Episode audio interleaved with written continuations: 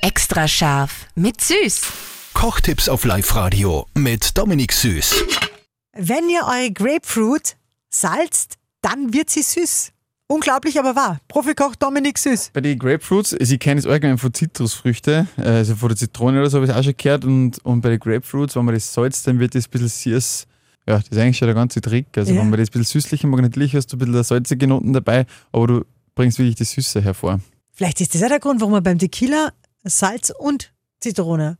Aber süß hat der noch nicht. Das geschmeckt. kann sein, äh, aber ich glaube, dass das eher von da kommt. Ähm, zum Beispiel war es vom Desperados oder so, da steckt mehr Zitrone rein. Ja, Und das kommt nur von früher, weil das so unhygienisch war damals. Ja? genau, dass man das desinfiziert Ja, oben, genau. gell? Ja, ja, sehr cool. Extra scharf mit Süß. Perfekt gekocht in einer Küche von Eilmannsberger. Denn am Ende schreibt man Küche mit E.